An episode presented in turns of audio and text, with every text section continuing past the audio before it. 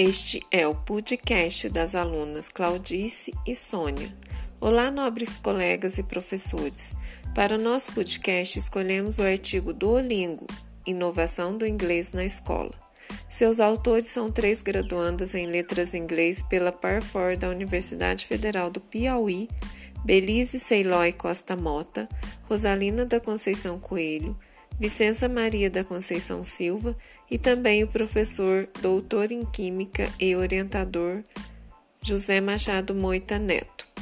Este artigo foi publicado na Formare, revista do Plano Nacional de Formação de Professores da Educação Básica, Universidade Federal do Piauí, Teresina, volume 4, número 1, de páginas 142 a 147, de janeiro a junho de 2016.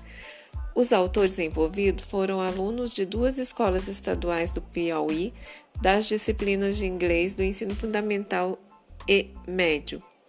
Na cidade de José de Freitas, a aplicação do Duolingo foi acompanhada pela professora de inglês em duas turmas, nono ano e primeiro ano do ensino médio, em, e em Teresina foi acompanhado pela professora do laboratório de informática, nas turmas do sétimo, oitavo ano e terceiro ano do ensino médio. Ambas são autoras deste trabalho desafiador. O objetivo do trabalho foi acompanhar em diferentes escolas públicas na rede estadual de ensino a utilização do aplicativo plataforma Duolingo visando uma maior intensidade e efetividade no estudo do inglês. Como estratégia, o aplicativo foi apresentado aos alunos que receberam todas as instruções para baixar e se cadastrar por meio do celular, além de orientações para compartilhar seu progresso com a turma formada pela professora na plataforma.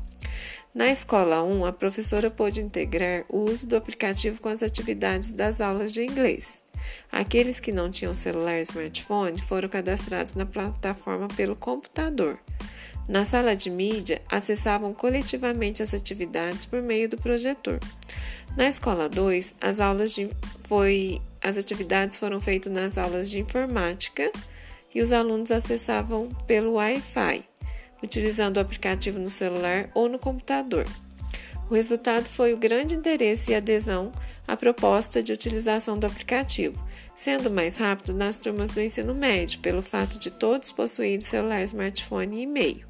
A presença do professor na continuidade das atividades é imprescindível no sentido de motivá-los e orientá-los a criar estratégias para sanar as dificuldades.